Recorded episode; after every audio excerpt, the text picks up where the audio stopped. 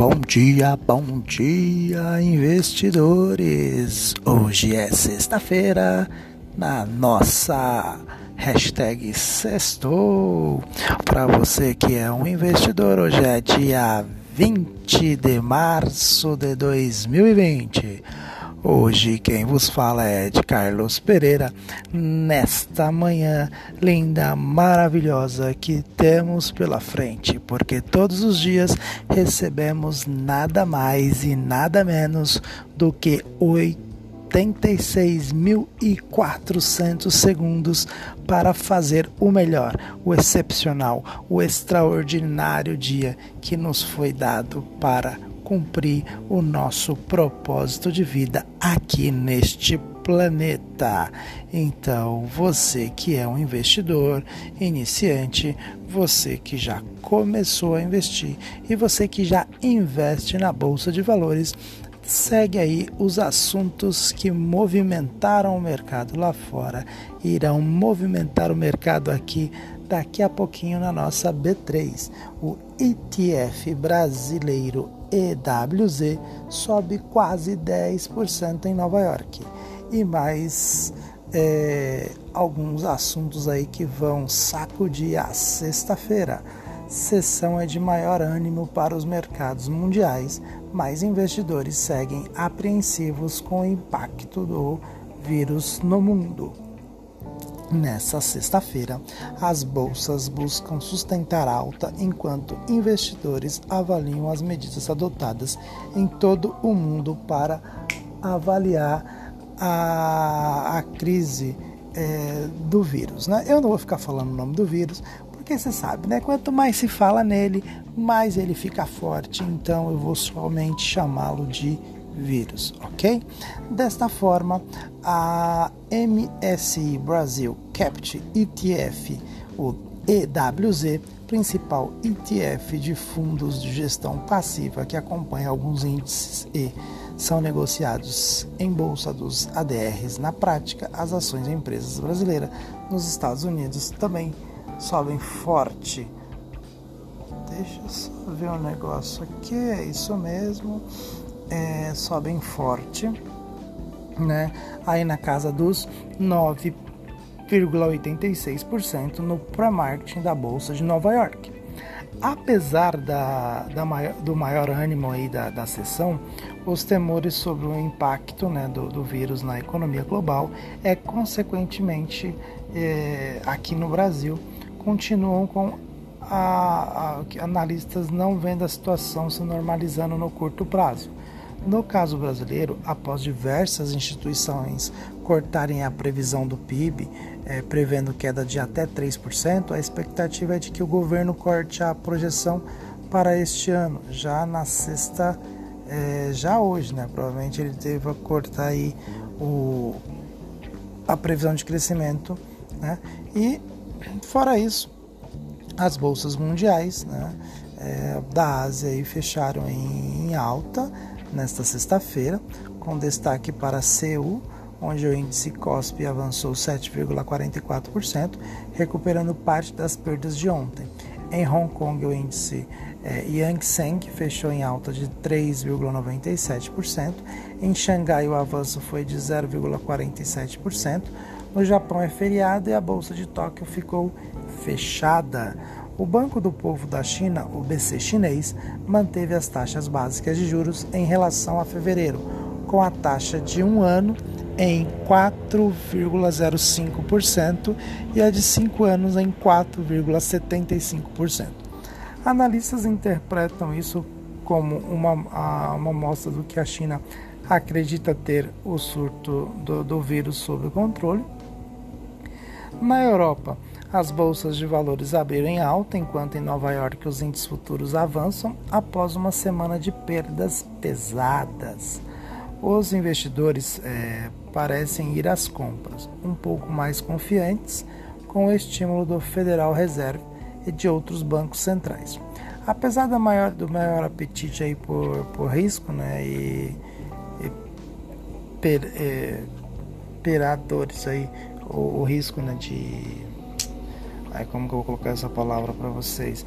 Vão, o risco é o que, que acontece? o maior apetite, na, na verdade, dos investidores ainda vão enfrentar é, incerteza nesta sexta-feira, quando vencem opções e futuros de índices e ações é, vencem ao mesmo tempo em Nova York. Né? Então, assim, quem trabalha no mercado de mini contratos, futuros, opções, hoje é a data de vencimento dessas é, opções nos, nos, Estados Unidos. Aqui no Brasil, elas ocorrem normalmente na terceira segunda-feira do mês. Né?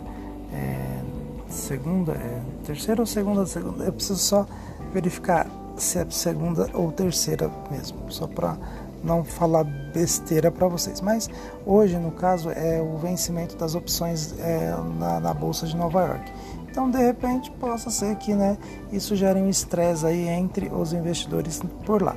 É, os, o preço do, do, do, petróleo, né, ele estende aí os ganhos, ele está se recuperando, né, é, frente a ontem e o presidente dos Estados Unidos, Donald Trump, disse ontem que pode intervir se a Arábia Saudita e Rússia não chegarem a um acordo para acabar com a guerra do preço. Após perder mais de 60% neste ano, o barril de petróleo americano, o WTI, ontem recuperou parte das perdas. Já a bolsa de Dalian, que é, manipula os contratos futuros do minério de ferro, negociados é, fechou em alta de 0,53%, cotados aí a 661.500 ienes, é, equivalentes aí a 93 dólares e 43 centavos. O Bitcoin, né, com relação aí às 24 horas, as últimas 24 horas, fechou em, em 6.797 dólares e 38 centavos equivalente aí a uma alta de 24,06%. Né? Então ele veio aí dando a recuperada nessas últimas 24 horas do que ele tinha deixado, é, do que ele tinha é, derretido aí. Então ele começou a se, a se inflar de novo. Então é, a agenda do dia aí é, sem tantos indicadores na, na, na agenda.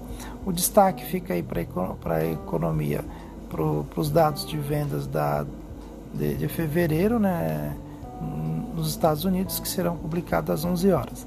Na agenda do governo aqui, Paulo Guedes, ministro da Economia, cumpre é, compromisso no Rio de Janeiro, com reuniões todas por teleconferência com o CEO da Arco é, Rede de Hotéis, Patrick Mendes com o presidente do conselho do grupo COSAN, Rubens Ometo com o presidente é, do IBGE, Suzana Guerra com o CEO global da BRF, Lorival Luiz, e com o diretor-presidente da Oi, Rodrigo Abreu. Roberto Campos Neto tem reunião por teleconferência com o Brand, é, subsecretário do Tesouro dos Estados Unidos. É, a, atuação do BC, o Banco Central, vem aí junto ao dólar, né, anunciou leilões para essa sexta-feira para a compra de títulos soberano do Brasil é, denominados em dólar, global bonds, né, é, das instituições financeiras nacionais. A operação é com é, compromisso de revenda. Né. Contudo, o BC ainda não anunciou qualquer leilão para o câmbio nesta sexta-feira, pois o dólar fechou ontem em leve baixa de 0,3%, encerrando aí o ciclo de quatro altas seguidas. A queda do dólar ocorreu é, pelo contrato aí entre o, o BC brasileiro e o FID, que gerou no mercado a, a percepção de que o BC ganhou força para intervir no mercado, caso decida atuar de forma mais é, incisiva do que visto ontem, né? quando a autoridade monetária fez leilões à vista de baixa escala, com oferta maior de 2 bi né, apenas de linha. O FID anunciou linhas de, de contratos em dólar com mais nove bancos centrais, incluindo o brasileiro, é, repetindo aí medidas adotadas na crise de 2008. Algumas linhas é, envolvem é, montantes de até 30 bilhões e outras de até 60 bilhões. O Tesouro também segue em leilão de compra e venda de títulos. Né? É, o vírus aí no radar, nessa sexta-feira, o Senado Federal pretende votar o, decreto de calamidade pública, é, encaminhando aí é, encaminhado pelo governo federal nesta sexta-feira, segundo a agência do Senado Notícias. O texto foi aprovado na Câmara na quarta e autoriza o executivo a gastar mais para enfrentar a pandemia do, do vírus, sem que se caracterize aí desobediência às metas fiscais. A votação está prevista para acontecer em sessão remota a partir das 11 horas. Além disso, o ministro da Economia vai reduzir a estimativa do PIB de 2020 pela segunda vez neste mês, pelos impactos da pandemia. De acordo com o jornal O Estado de São Paulo, a previsão deve ser reduzida para zero. Já no noticiário corporativo, hoje tem bastante coisa aí, né? Porque teve esses balanços e tal, mas eu não vou é, deixar aqui o balanço. Depois, se der tempo, eu faço aí um podcast exclusivo somente com os balanços das empresas, na que eu vou citar algumas aqui que fizeram o balanço após o fechamento do mercado ontem. É, os impactos aí do, do, os impactos causados pelos vírus nas operações das empresas segue sendo sentidos forte, fortemente aí, né? Um exemplo disso é as lojas Renner que anunciou, ah, que acabou, que soltou um comunicado que vai fechar, né, por tempo indeterminado todas as lojas físicas da, da rede, né, Renner, Brasil, Uruguai e Argentina. Camicado, Yukon e Ashua sejam em shoppings ou em ou lojas de rua a partir de hoje, na sexta-feira. A decisão, segundo a empresa, ocorre após os desdobramentos recentes relacionados aí ao vírus. A Gol reduziu é, a jornada e salário de funcionários em pelo menos 35%. A Radon é, paralisou a atividade em sete unidades de negócio e a Petrobras afirmou que pode manter a produção com efetivo reduzido. Ainda em destaque, a ESTT disse que continua a avaliar a proposta da Eneva, né, é, que querem fazer a junção. Se isso acontecer, será uma das maiores transmissoras de energia do país. Já na Enalta, o presidente está de licença e o CFO acumula o cargo é, interinamente. Já na CEMIG, Leonardo Magalhães é nomeado para diretor da de Finanças ERI. A Exetec aprovou é, a recompra de até 9,6 milhões de ações ordinárias. A Cirela, Tenda, CIA, Semig, Copasa, Exetec e Marisa foram as empresas aí que divulgaram seus números referentes ao quarto trimestre de 2019. É, então, é, basicamente, isso é o que aconteceu lá fora já e no, no mercado financeiro. Na Europa que começou a operar já que eles estão algumas horas à nossa frente, também estão aí no campo positivo. Aqui no Brasil, com certeza isso também vai ser, é, vai refletir positivamente, assim esperamos. E vamos seguindo em frente, porque né, devemos é, principalmente nos resguardar, fazer com que é, essa pandemia ela não se espalhe de maneira né, desenfreada aí e para isso é só tomarmos os cuidados necessários, principalmente em é, no que se diz no quesito de higiene pessoal. Vai no banheiro, lave as mãos, é, pegou em algo ali que seja metal, papelão, plástico, né, que outras pessoas têm, têm contato, lave as mãos. Evite ao máximo colocar as mãos nos, nos rostos antes de, de lavá-las. Né? Então, o, isso, fazendo essas, essa, é, esses procedimentos básicos, você vai estar tá aí é, contribuindo para você em 99,9% aí a chance de você é, contrair né, o, o vírus. Então vamos pensar no próximo, ter empatia, aqueles que estão dentro de casa é, porque foram é, deslocados aí para trabalhar remotamente.